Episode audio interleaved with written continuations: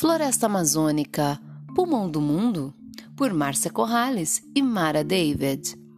Muitos já devem ter ouvido a expressão de que a Amazônia é o pulmão do mundo, ainda que essa informação tenha sido desmentida por muitos especialistas com provas. Há veiculação de notícias que trazem o papel da floresta no sentido comum do termo citado.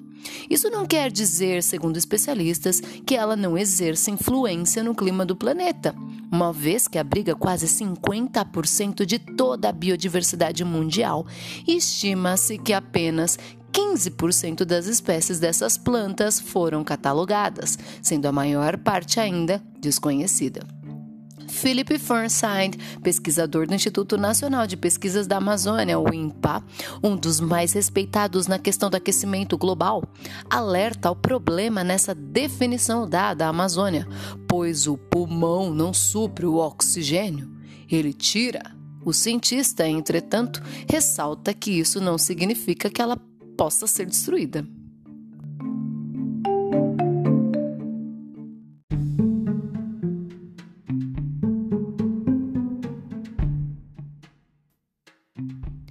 Equilíbrio com o meio ambiente. Equilíbrio é a palavra para descrever como vive floresta com o meio ambiente Equilíbrio esse que só existe quando a floresta está em pé. Não é o pulmão do mundo, mas o desmatamento que desregularia o regime das chuvas e acentuaria o aquecimento global.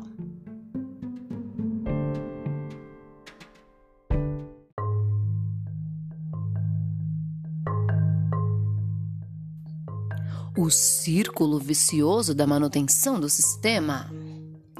A vegetação que cresce por meio da fotossíntese, captura gás carbônico CO2 da atmosfera, por isso armazena um enorme reservatório de carbono e, quando queimada, produz dióxido de carbono, o que faz aumentar o efeito estufa. E por meio da fotossíntese libera o oxigênio e as plantas, ou seja, todo o sistema respira o que a floresta produz.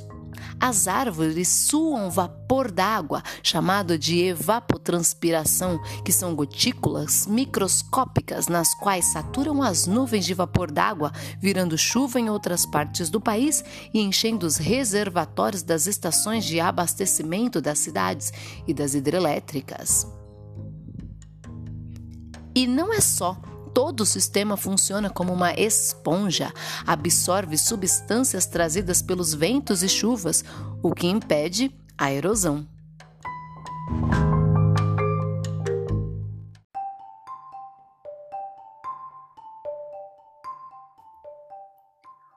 O círculo vicioso da destruição.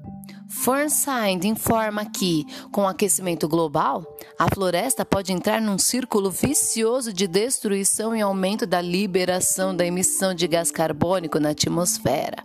Na medida em que se começa a esquentar na Amazônia, morrem muitas árvores. Com o aumento da temperatura, as árvores também precisam de mais água e aí aumentam os problemas de incêndio.